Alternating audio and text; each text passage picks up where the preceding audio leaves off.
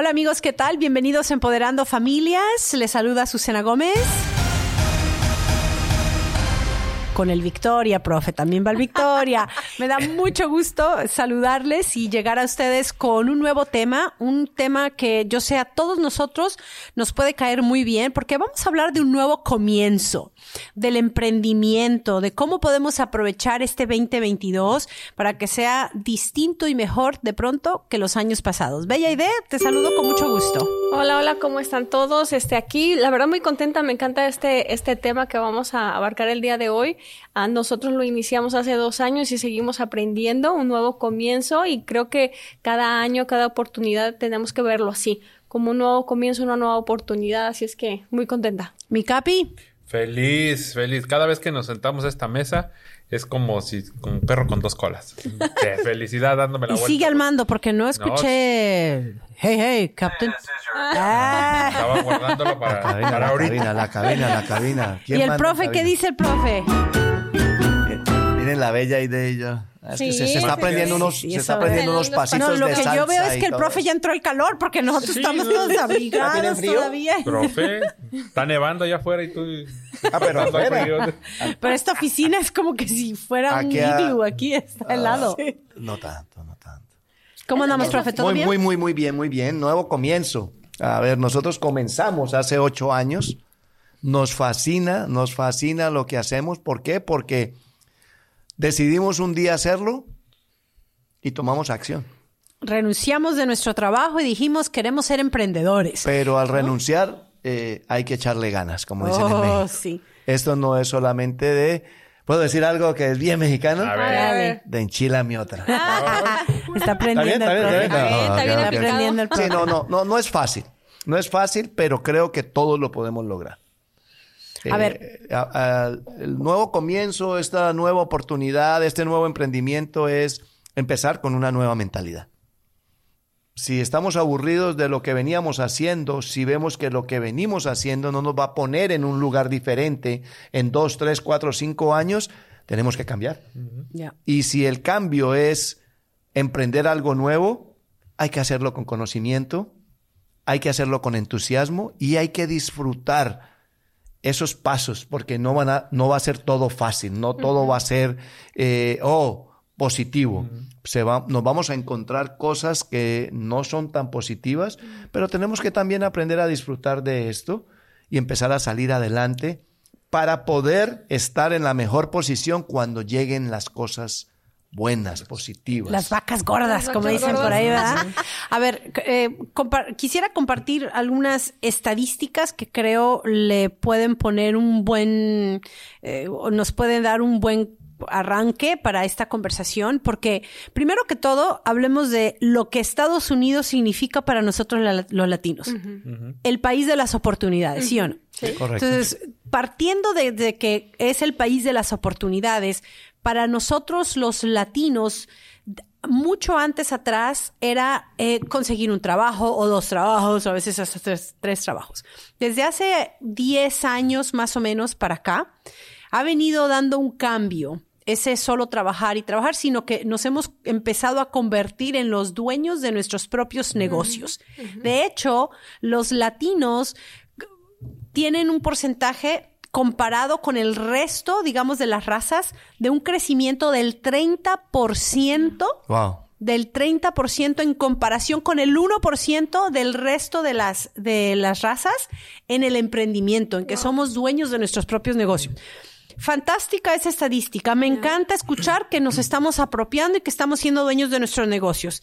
Sin embargo, uno de los, de, de los frenos es que de ese, de siendo los latinos mm, la mayoría en crecimiento, en emprendimiento, la- los latinos siguen siendo los o el el grupo étnico que sus negocios no avanzan mucho. Se quedan como pequeños negocios. No estamos dando ese brinco a las grandes empresas. Como la tiendita de la esquina. y nos Si nos quedamos vamos a nuestros países. Entonces, sí es bueno, pero ¿qué nos hace falta? ¿No? Nos quedamos como atorados en ese, en, en- en ese brinco. Yo creo que la- una de las cosas que nos hace falta es la mentalidad, ¿no? De creernos la que podemos lograr más. O sea, eh, generalmente el pensamiento que caracteriza eh, eh, a nuestra, tristemente a nuestra raza aquí es el nos achicamos, nos apocamos. Uy, es que los gringos tienen dinero, o es que los asiáticos tienen más, este, son más unidos, uy, que esto y que el otro. Y nosotros siempre eh, nos jalamos y nos tiramos y etcétera, etcétera. Esa mentalidad no nos lleva a emprender o a crecer, A crecer. el emprendimiento que ya, que ya hemos comenzado. Entonces creo que la mentalidad, tener una mente más fuerte, una mente más abierta, una mente eh, que pueda acoplarse a los diferentes cambios o hay una palabra en inglés ¿no? que pivot, este, esquivando o, o- o Sí. moviéndose de un lado para otro según la necesidad que vaya, que vaya sucediendo. Entonces creo que la mentalidad es una de las cosas que hace falta que como latinos endurezcamos más o eh, eh, ejercitemos más para poder eh, tener eh, negocios crecientes. Y pienso que falta de ese conocimiento es porque emprendemos algo y no lo hacemos parte de una distribución.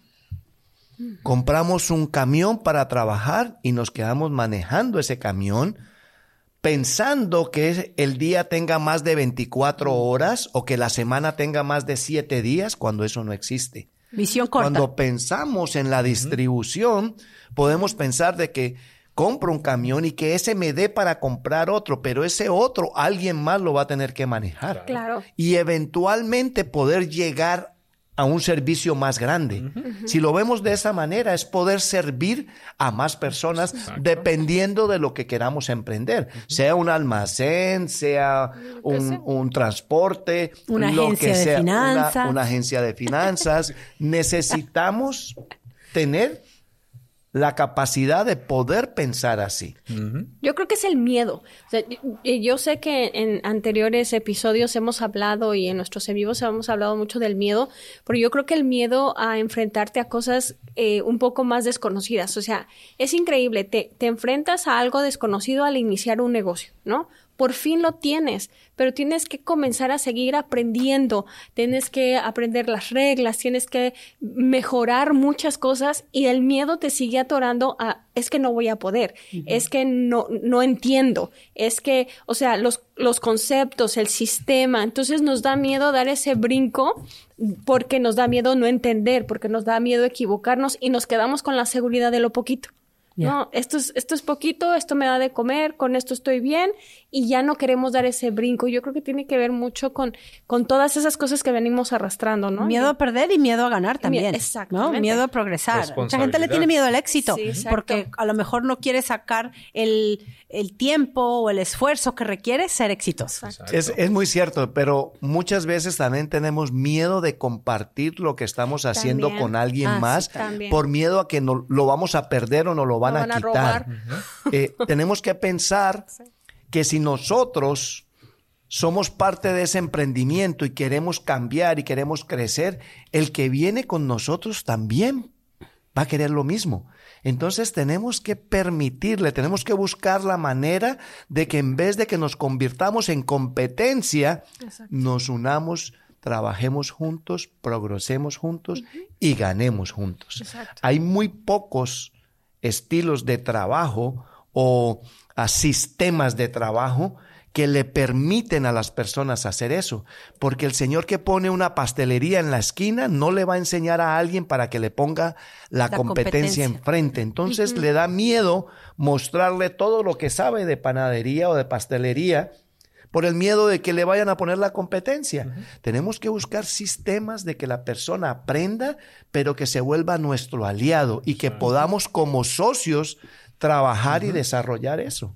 Tenemos que dejar de vernos como competencia. Ya, exacto. O sea, esa es la clave. O sea, tenemos que comenzar a vernos más bien como este un ne- eh, network que le llamamos, una conexión, socios. de, de podernos ayudar unos a otros, porque al final del día, a lo mejor tú haces un pastel de, de, de fresas, pero el mío de chocolate está mejor. Entonces podemos juntos trabajar para vender ambos pasteles. Y hay clientes Y para hay ambos clientes pasteles. para ambos pasteles. Ya. Me gustaría repasar eh, algunos puntos, ciertas razones que se han identificado a través de diferentes estudios del por qué no crecemos como pequeñas empresas latinas. Número uno, porque la mayoría de nosotros solo utilizamos recursos personales, o mis tarjetas de crédito, o mis ahorros, o un préstamo que me hace el primo o el tío. ¿no? Entonces, nos quedamos solo con esos recursos, no buscamos o usamos el sistema para ampliar los recursos que nos puedan llegar para esa nueva empresa. Número dos, no nos capacitamos especialmente en contabilidad y en finanzas. Lo que decía la bella idea. Solamente nos quedamos con lo que ya sabemos, ¿no? Ah, y no nos asesoramos. Right? Muchas veces por el miedo a que, uh, quién sabe qué me va a decir, oh, y sí será. Tenemos tantas dudas y a veces tantas cucarachas en la cabeza que no nos permiten ver más allá y confiar en los demás. Número cuatro, no realizamos una planificación adecuada fiscal. Tenemos que entender impuestos, tenemos que entender cuál va a ser ese impacto, cómo, cómo puedo utilizarlo a mi favor, qué me puede afectar, en fin. Y el no invertir apropiadamente en marketing, en mercadeo, en cómo llegar a los demás, ¿no? Nos limitamos demasiado. Yo sé que... No es solo abrir una página de internet. No, y yo creo que, o sea, cada uno de estos puntos requiere un podcast, ¿verdad? Aparte, pero quería lanzar esos cinco puntos porque me parece que cuando estamos hablando de emprendimiento tenemos que entender las razones por las cuales nos quedamos ahí nada más, en el emprendimiento y no damos el salto a ser más grandes. No damos el salto a ser esas empresas dominantes, esas empresas líderes, ¿no? Que es lo que nosotros en finanzas estamos tratando de hacer. No quedarnos en, ay, sí, ay, sí, ella ahí le ayuda con las finanzas, tiene un changarrito ahí. No, queremos ser esos líderes en finanzas y nosotros tenemos que empezar a trabajar cada vez más en estos cinco puntos. Y llegar en grande a nuestra comunidad. Así es. Nos vemos la próxima. Part 2. Habrá parte 2 del emprendimiento.